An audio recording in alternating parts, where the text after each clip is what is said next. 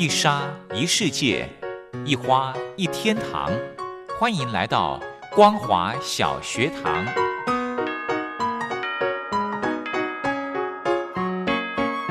让我们一起学习，一起分享。光华小学堂。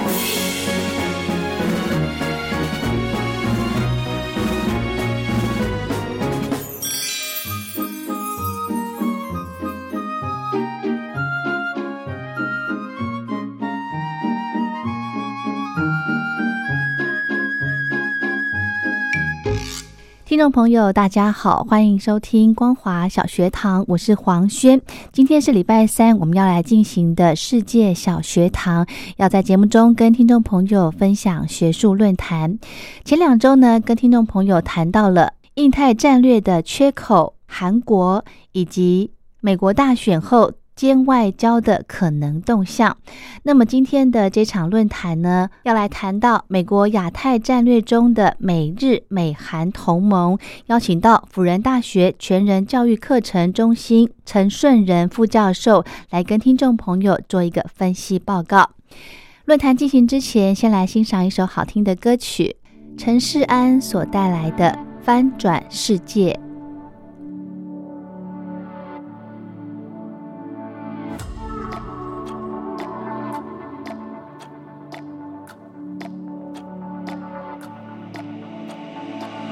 厌倦无聊听歌的世界，但不能厌倦太久。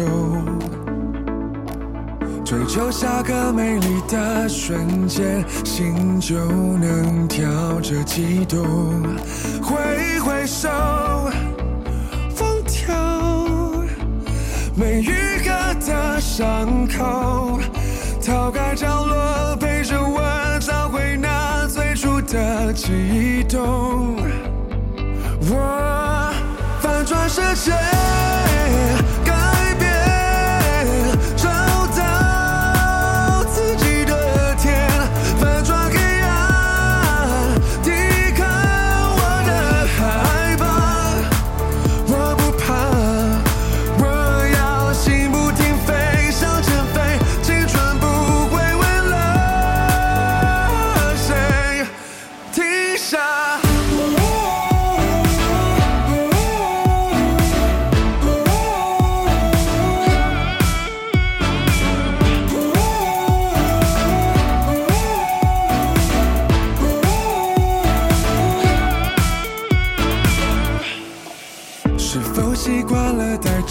下面，想自由却不自由？那个梦想都还没实现，为生活累到白头。挥挥手，放掉没愈合的伤口，逃开角落，陪着我找回那最初的悸动。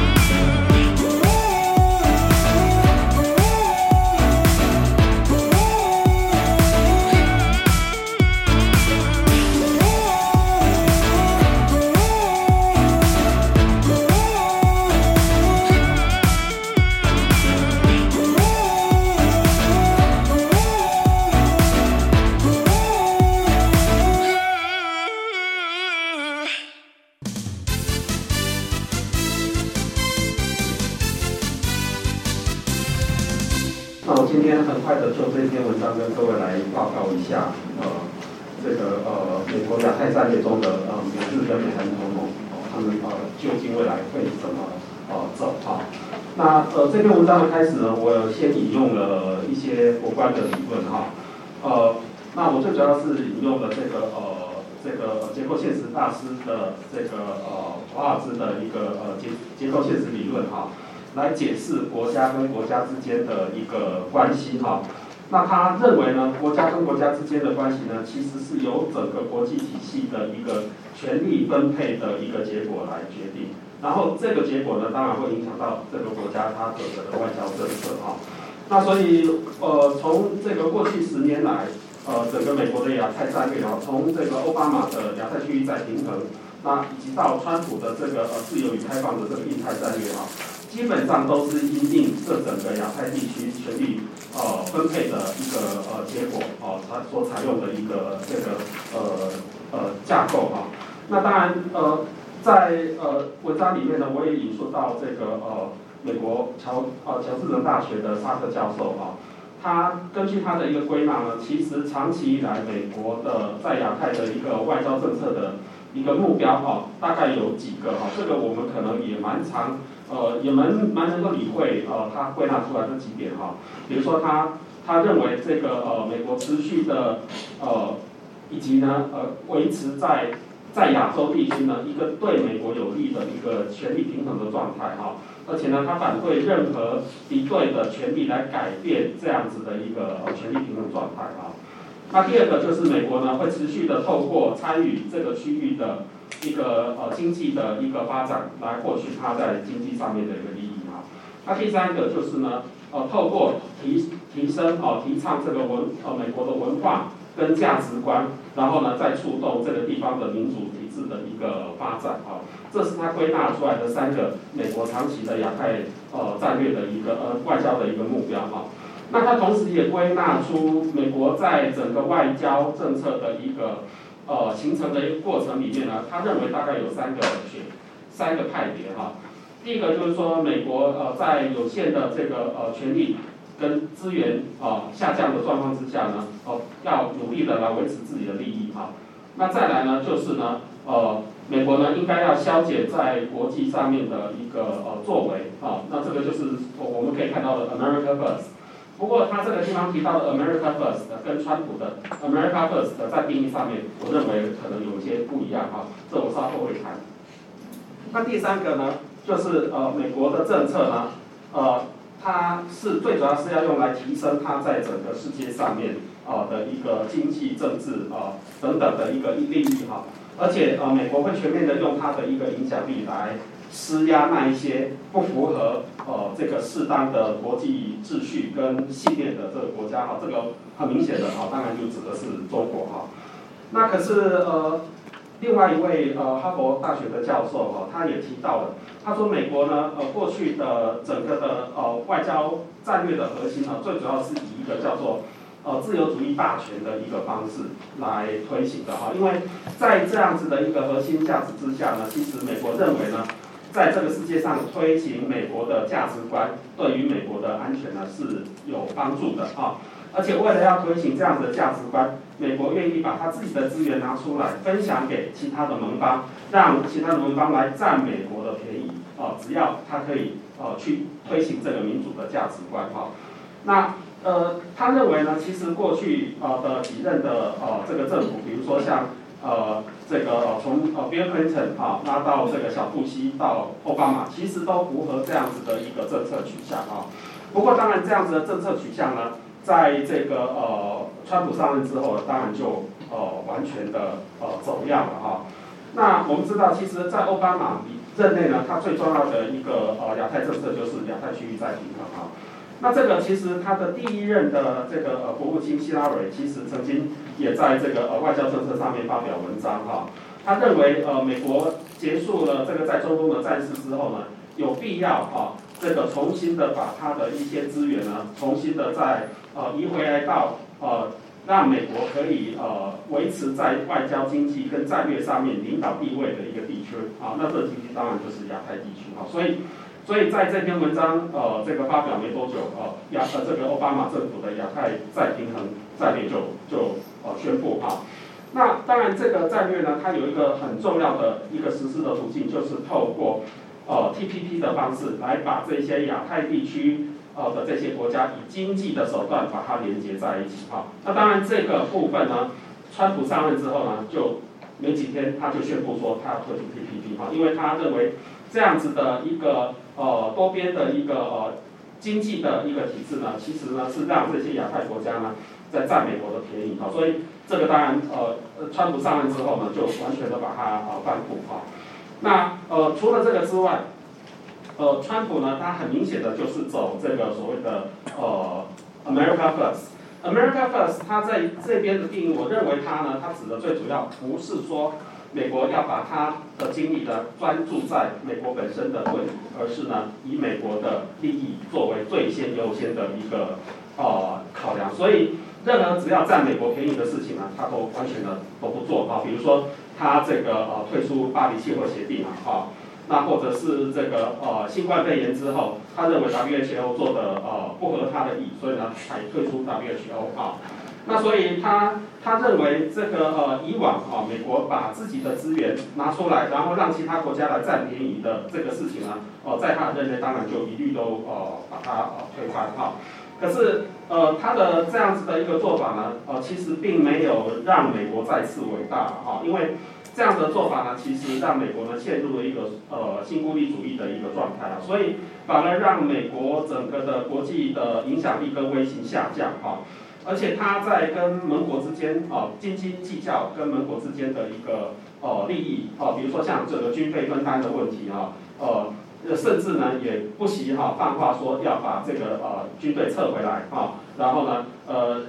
也也不在乎美国是不是会因此而降低它的影响力哈，这个在德国哦就是一个很明显的例子，因为德国呃他决定撤出一点二万名哈，那事实上这个已经减少了三分之一的驻军了哈，那当然呃在日本在韩国都有驻军哈，那当然呃呃二零一九年的时候呢呃美韩之间就这个军费分摊的问题呢有做了这个呃商谈哈。那川普要求呢，要提高五倍啊，这个这个军费，呃，这个南韩韩国必须要做这样子的一个军费的一个呃军费的负担。那当然呃这个没有谈拢哈，所以我们章里面有提到，其实呃根据这个呃今年华尔街日报在七月的报道呢，呃美国的呃呃国安部五角大厦已经向白宫提出了相关的这个 review 哈，可能呃发生在德国的事情呢。也会发生在驻韩美军上面哈，可能就是会撤军之类的哈。好，那不过如果从川普到拜登呃的一个转变呢，我们目前看得到的哦，应该拜登呢会积极的呃重返呃以往的这个呃自由主义霸权，就是以采取一个多边的一个方式哈。不过呃就目前看到的呢，其实呃。美国的共和跟民主两党哈，其实他们现在已经有个共识哈，呃，这个呃抗中啊已经是他们的一个共识哈。那这个如果从这个呃结构现实主义角度来看的话呢，呃，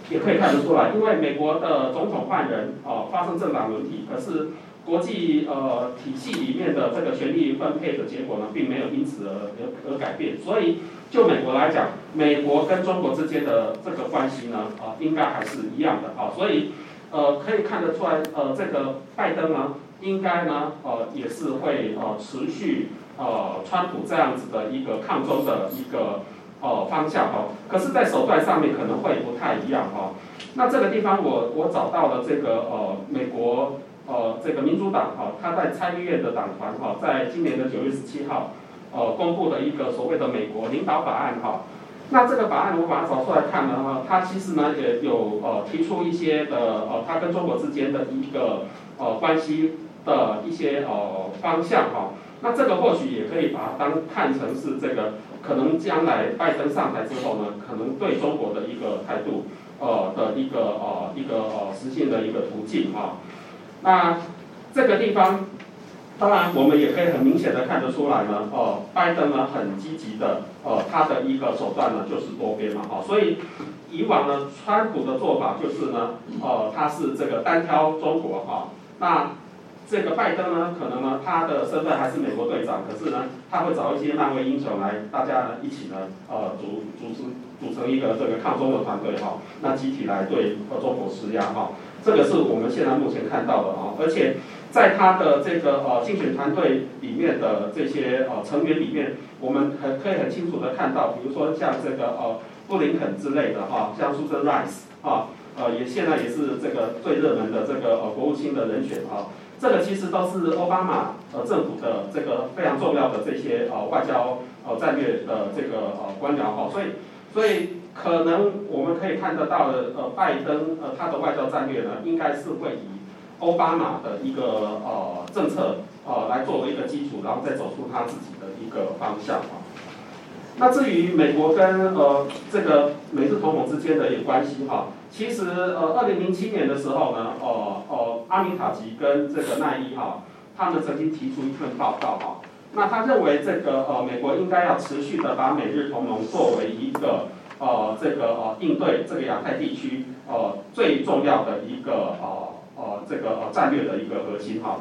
那他这份报告二零零七年提出来哈，那他那里设定的一个期限是二零二零，刚好就是今年哈。那从这段时间来看呢，呃，我们可以看到，其实美国在处理这个呃美日同盟的一个呃有关于它的角色跟地位上面呢，其实呢就跟这一份报告里面呢提出来的呃方向大概都一致的哈，并没有什么改变哈。那但是在这个地方，其实呃刚才何老师也提到了哈，在面对于美国哦这样子的一个非常重要的一个呃国家哈。那基本上呢，美国呃这个日本呢，它现在还是坚持的啊，这个美日安保作为一个最主要的主轴哈。但是呃除了这个之外呢，美这个日本呢还是积极的要发展哦，就像刚才何老师提到的，他希望可以跟美国来呃发展成为一个对等的伙伴关系哈。那所以呃他也积极的去强化他的这个呃自己的一个战力，然后呢也调整他的整个的防卫政策哈。除了应美国的要求之外哈。那呃，在安倍任内呢，其实一个比较明显的趋势就是我们可以看到，呃，日本的防卫政策，它已经把它这个角色呢，从一个盾呢，转成为一个矛这样子的一个一个呃角色哈。那当然，我们现在目前看到菅义菅义伟啊首相，应该还是会持续安倍的这个呃方向哈。那除了这个之外呢，呃，日本还积极的要跟澳洲哦这个呃发展一个所谓的准。呃，盟国的一个关系哈，然后而且呢，积极的去拉拢印度哈，然后呢，去以美日同盟为基础，然后把它扩大成为一个四边的呃一个安全对话机制哈。那这个呃，而且呢，美国呢在这个地方也有意以这个为基础，当成一个基础的框架，然后呢，也开放给其他在这个区域里面呢有意愿加入的国家哈。那甚至这个呃呃日本的学者田中明面也提出来说。呃，甚至也可以考虑呢，让这个英国或者是法国呢，呃，来加入这样子的一个呃多边的一个安全机制哈。那所以呃，在这个地方看到了，呃，似乎一个呃亚洲版的小北约呢，呃，又快要成型了哈。那但是呃，美国跟呃韩国之间的这个美韩同盟哈的一个呃状况呢，可能就有一点点不太一样哈。那虽然呃，在二零零九年的时候，美韩曾经公公布一份叫做这个美韩同盟共同视野，那把这个呃美韩同盟呢，从对应来自于北韩的威胁，把它扩大成为呃呃这个全面性的呃战略伙伴关系哈，来对应全球跟区域的传统跟非传统的一个呃威胁哈。那可是呃呃这个韩国它可能呃在自身的战略上面有一些其他的考量，就像刚才。呃，董立文老呃教授提到的，呃，他可能呢会这个呃呃远美亲中啊，所以呃在这个地方我们也可以看得到这个呃韩国驻美国大使哈李秀赫哈呃的的发言啊，也可以很清楚看到呃这个他这样子的一个态度哈。那呃我们在里面提到，其实他曾经发言说，这个美国呃并没有办法呃这个呃强迫韩国哈必须要选择跟美国啊继续在一起啊。那当然，美国在这个地方呢，也呃也态度也蛮强硬的哈。那因为就美国的角度来看，他还是希望呃韩国可以加入这个新的呃跨呃四边的这种呃多边安全体制哈。呃，这我刚才提到，这个就变成是美国在亚太地区的一个基本的啊、一个呃框架，然后他也当然也希望韩国呃加入，可是韩国在这个地方呢似乎有一些呃这个呃迟疑，他还是希望呢透过呃跟呃中国强化关系的方式呢啊、帮助他来解决他跟北韩之间的问题。好，那所以我的结论里面提到了哈、从川普到拜登哈、可能美国又要面临一个呃典范转移啊，也就是呢从这个呃单边呢又要回到多边的一个呃呃路线啊。那不过呃在亚洲地区呢，呃美日跟美韩同盟呢目前的冷热呢有一点点差别啊。那在美日的部分呢，呃是比较热烈，而且呢希望呃以这样子做一个基本的基础，然后呢再往外的吸纳更多的共同的价值观的国家呢持续加入。可是在这个地方呢，呃韩国呢，呃它呃在战略上面的讨论可能有一些其他的想法，所以呃它可能呢呃走的路线呢，可能就像董老师提到的，呃远远美亲中这样子的一个路线。好，以上的报告，谢谢。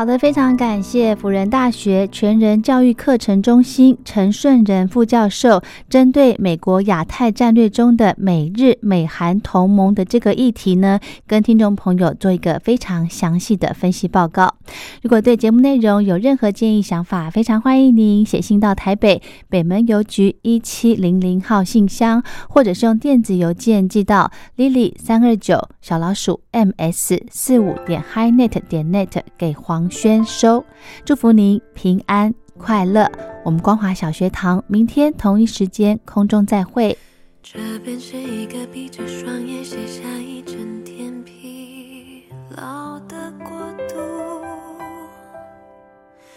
这边是大家互道晚安或敞开心胸说话的国度。我总爱情摸着晒后床单，再翻身端详你的付出。这也是因为没了你，我一样也能好好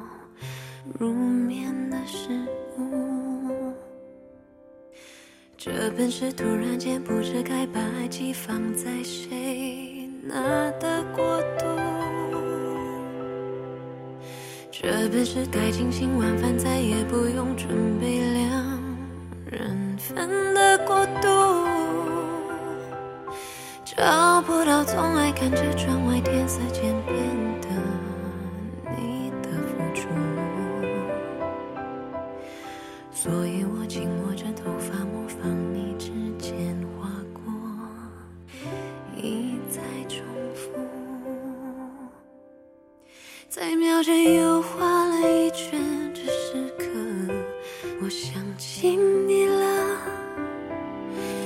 着到愿意睡着。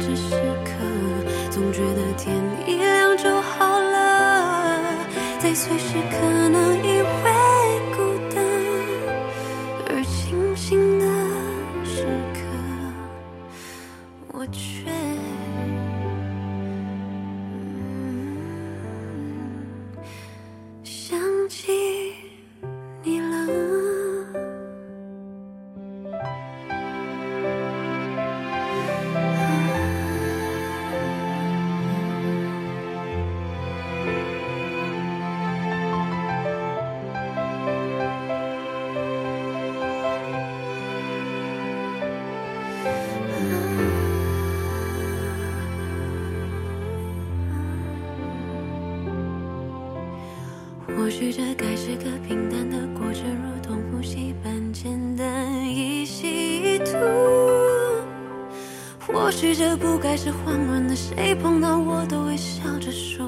是个过渡。忘了你睡前总爱哼唱那首听来